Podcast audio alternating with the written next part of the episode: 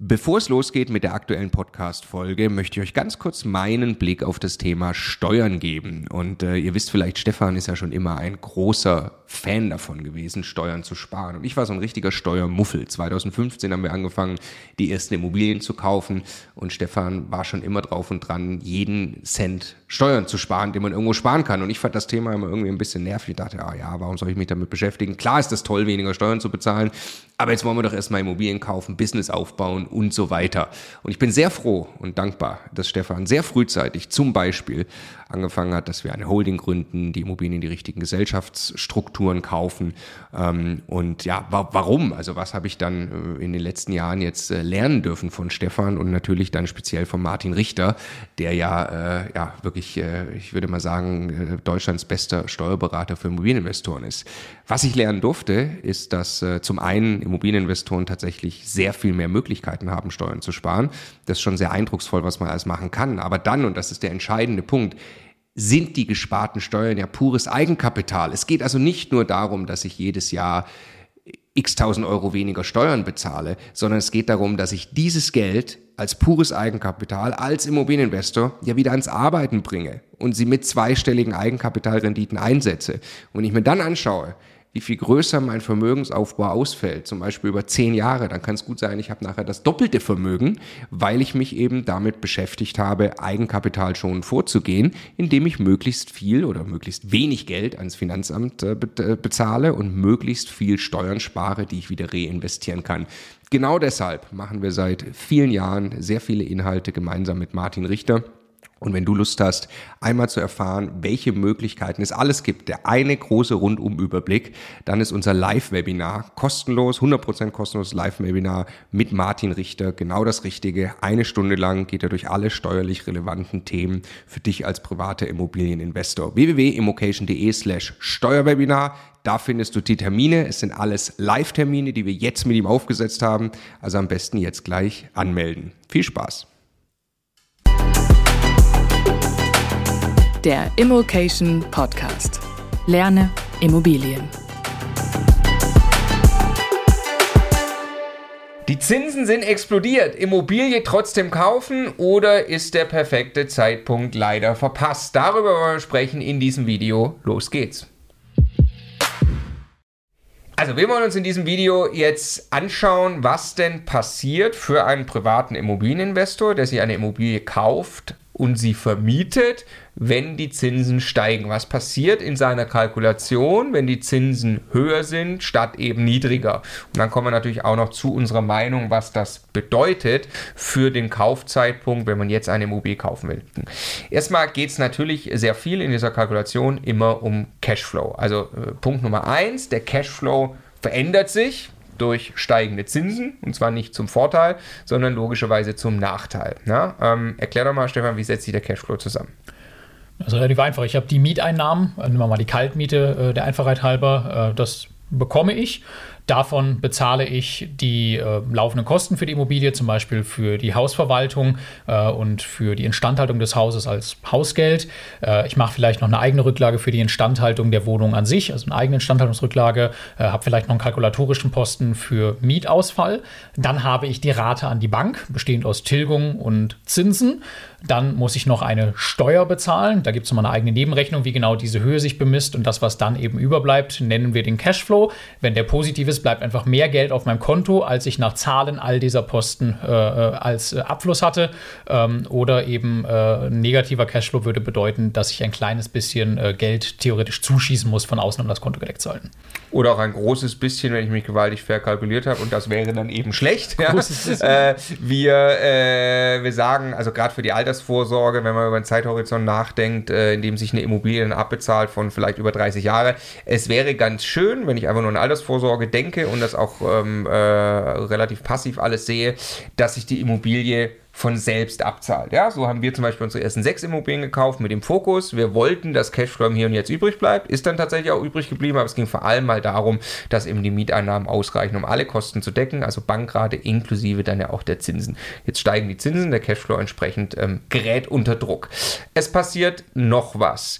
Die Immobilie ist merkwürdigerweise schneller abbezahlt bei gestiegenen Zinsen. Ja, wenn ich 2% Tilgung, anfängliche Tilgung habe und 1% Zinsen zum Beispiel in der Vergangenheit hatte, äh, irgendwann mal, ähm, mache ich typischerweise bei Immobilien ein annuitätisches Darlehen. Das heißt, es wird einmal gesagt, die Annuität, die jährliche Rate an die Bank beträgt jetzt 2 plus 1, 3% des Darlehens, bei 100.000 Euro zum Beispiel dann 3.000 Euro. Und nach und nach tilge ich jetzt dieses Darlehen, meine Restschuld wird kleiner, dadurch zahle ich den Zins nur noch auf einen kleineren Restbetrag und dann tilge ich quasi automatisch äh, 3.000 Euro, nämlich die einmal festgeschriebene Annuität minus das, was ich an immer niedriger werdenden Zinsen habe und dann bleibt ein langsam steigender Anteil für die Tilgung über und darüber definiert sich im Prinzip am Ende die Laufzeit. Wenn ich eine, einen höheren Zinssatz am Anfang habe, äh, zum Beispiel 3%, dann wird die Annuität auf 2 plus 3, also auf 5%, 5.000 Euro festgelegt und da bleibt sie auch. Und jetzt tilge ich nach und nach und jetzt fällt aber ein größerer Anteil äh, quasi weg von, von meiner Rate an die Bank, weil ich ja einen höheren Zins bezahlen muss auf die Restschuld. Dadurch äh, fällt quasi der Zinsanteil in absoluten Zahlen immer weiter runter und dadurch ist mehr Platz für die Tilgung und das sorgt im Endeffekt dazu, dass ein annuitätisches Darlehen, wenn man am Anfang ein höheres Zinsniveau hat, dann im Laufe der Zeit äh, schneller getilgt wird und eine kürzere Laufzeit hat. Im Umkehrschluss heißt das, äh, wenn ich äh, ein Darlehen nehme mit höheren Zinsen, dann kann ich die Tilgung etwas niedriger vereinbaren und bin trotzdem genauso schnell fertig wie vorher bei niedrigeren Zinsen. Was dann wieder eben positiv für den Cashflow ist. Genau, weil ich einfach die Rate an die, Die- Bank, genau. die Tilgung nicht so hoch werden muss. Also so kann ich quasi einen negativen Effekt auf den Cashflow durch die höheren Zinsen ein bisschen kompensieren.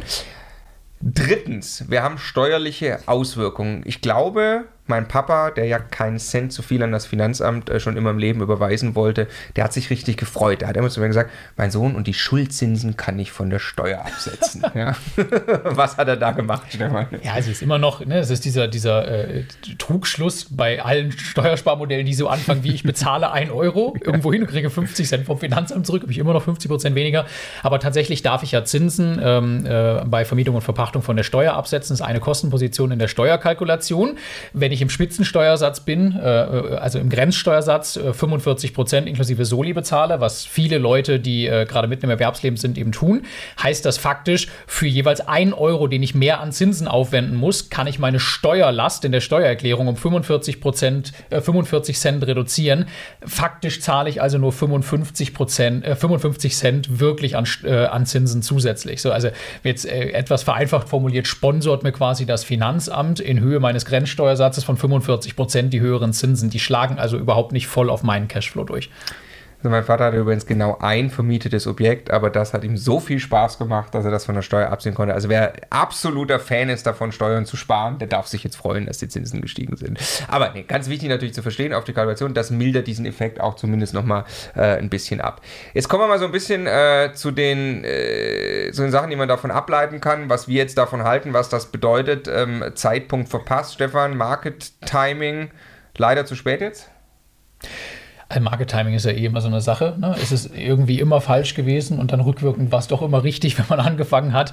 Äh, der Punkt ist, es geht ja nicht um den Markt und äh, das, was allgemein gerade am Markt passiert, sondern die Immobilie, die ich kaufe, die muss ich sauber kalkulieren. Ich muss mir den Kaufpreis anschauen, reden wir gleich noch drüber, dass man möglicherweise auch am Kaufpreis verhandeln muss mit sauberen Argumenten, muss mir die Mieteinnahmen anschauen, muss möglicherweise auch berücksichtigen, was für eine Erwartung ich eben an die Mietentwicklung habe, äh, muss mir dann meine Finanzierungsstruktur anschauen, die ich ganz konkret jetzt gerade bekomme, muss auch die Steuerkalkulation sauber machen, also wirklich eine richtige Kalkulation machen. Und da kommt eben dann raus ein Cashflow, positiv oder negativ. Und dann muss ich für mich die Entscheidung treffen, ob das für mich eben ein sinnvolles Investment ist. Und es ist eben nicht heilige Pflicht aus unserer Sicht, dass da im ersten Monat ein positiver Cashflow rauskommt. Insbesondere nicht, wenn es mir eigentlich um langfristigen Vermögensaufbau, langfristige Altersvorsorge äh, geht. Wenn ich da erst nach drei Jahren, nachdem ich irgendwo noch mal eine Mietanpassung vorgenommen habe oder vier Jahren irgendwann einen positiven Cashflow habe, es spielt doch überhaupt keine Rolle. Also der, der kumulierte negative Cashflow über ein paar Jahre ist auch nichts anderes, als ob ich ein bisschen mehr Geld in den Kaufpreis investiert hätte oder sowas. Was zählt ist, habe ich ein Objekt, mit dem ich langfristig äh, Mieteinnahmen generieren kann, das sich dann nach, äh, nachhaltig von selbst abbezahlt und mir eben im Alter ein passives Einkommen generiert. Genau, also ganz konkret mal äh, bezogen auf, auf Immobilien, die wir, die wir selbst halten, wo wir eben sehen, da ist, du hast gerade gesagt, wenn, die, wenn ich eine positive Erwartung an die Mietentwicklung habe, was man im Moment, glaube ich, haben darf, was auch schon, schon passiert ist. Ähm, wir haben eben äh, Objekte in Brandenburg zum Beispiel, in Magdeburg, äh, wo wir 1, 2, 3 Euro teilweise auf den Quadratmeter mehr in der Vermietung bekommen, als wir das noch vor zwei, drei Jahren dachten.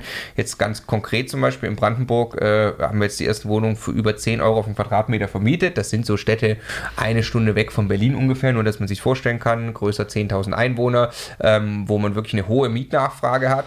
Ähm, das muss man natürlich immer sicherstellen. Ja? Ähm, oder in Magdeburg, wo wir für 8,30, 8,40 Euro äh, kalt vermieten. Jetzt haben wir in, äh, in Brandenburg haben wir für 1000, 1500, vielleicht 2000 Euro auf den Quadratmeter diese Immobilien eingekauft. Ne? Wir reden also davon, dass das vom Stand weg 6%, 7, 8% Mietrendite sind. Ne? Wenn ich jetzt die gleichen Immobilien kaufen kann und ich verhandle den Kaufpreis, das war dein zweiter Punkt, noch runter, weil jetzt gerade die Nachfrage nach Immobilien gesunken ist durch die gestiegenen Zinsen. Ich habe also viel mehr Chancen, bessere Preise durchzusetzen und schaffe es, diesen Top-Deal zu machen, was einfach gerade wieder, wieder möglich ist durch die Verhandlungen. Dann habe ich plötzlich einen richtig spannenden Case und kaufe Hochprozent. Also ich kaufe wirklich Immobilien mit sehr, sehr guten Mietrenditen, also mit Verhältnissen von Kaltmiete zu Kaufpreis, wie es wahrscheinlich jahrelang nicht möglich war. Ja, das wird im Cashflow am Anfang erstmal durch die, durch die höheren Zinsen dann aufgefressen, aber ich kann mir das dann eben auch leisten. Und diesen niedrigen Kaufpreis habe ich ja dauerhaft bezahlt.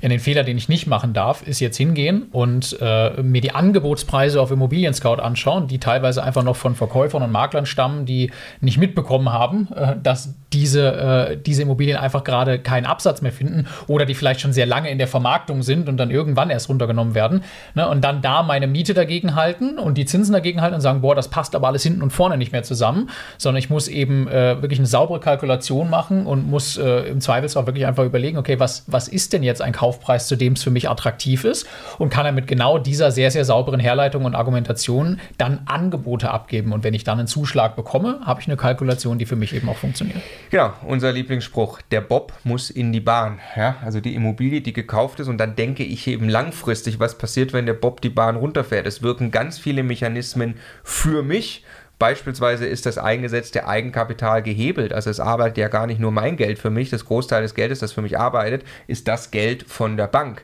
Ich habe plötzlich einen Sparzwang. Es wird einfach permanent die Tilgung für mich gespart. Ich komme da gar nicht mehr raus. Psychologisch ein ganz, ganz wichtiger Effekt, der tatsächlich zu ganz vielen Vermögenszuwächsen bei den Leuten führt. Ich habe automatisch einen eingebauten Inflationsausgleich für die ganze Zeit bis an mein Lebensende und das meiner Kinder, wenn ich möchte, über diese, äh, über diese Immobilien. Also man stellt sich. Bitte, du wolltest noch was ergänzen? Nee, nee, ich wollte dich nicht unterbrechen, ich wollte was ergänzen. Go ahead. Am Ende.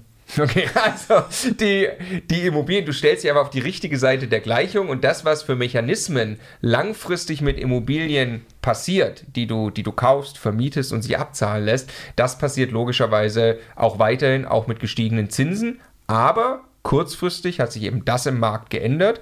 Du musst einen guten Job machen mit der Bank und musst die Preise auch wirklich verhandeln, damit du einfach im Hier und Jetzt einen guten Deal machst und nicht unnötig drauflegst. Und in Lagen kaufen, in denen du von dem jetzt sehr wahrscheinlich äh, in den nächsten Jahren existierenden Trend, dass ein höherer Druck auf den Bestandsimmobilien liegt und dadurch Mieten sich auch entwickeln, dass du davon profitierst und eben äh, äh, ein, eine Wohnung hast an einem Standort, wo es auch wirklich nachgefragt ist. Ja.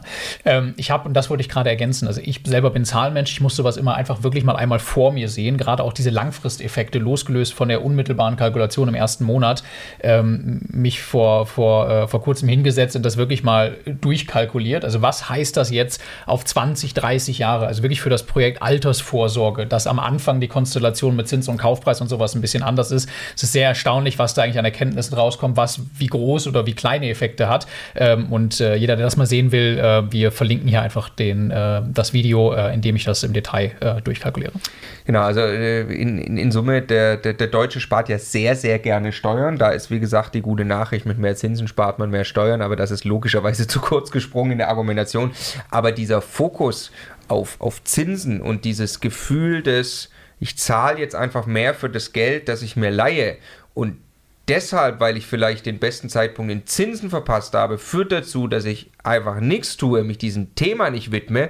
Das ist ein extrem fataler Fokus, weil nichts tun führt garantiert dazu, dass ich keinen erfolgreichen Vermögensaufbau betreibe.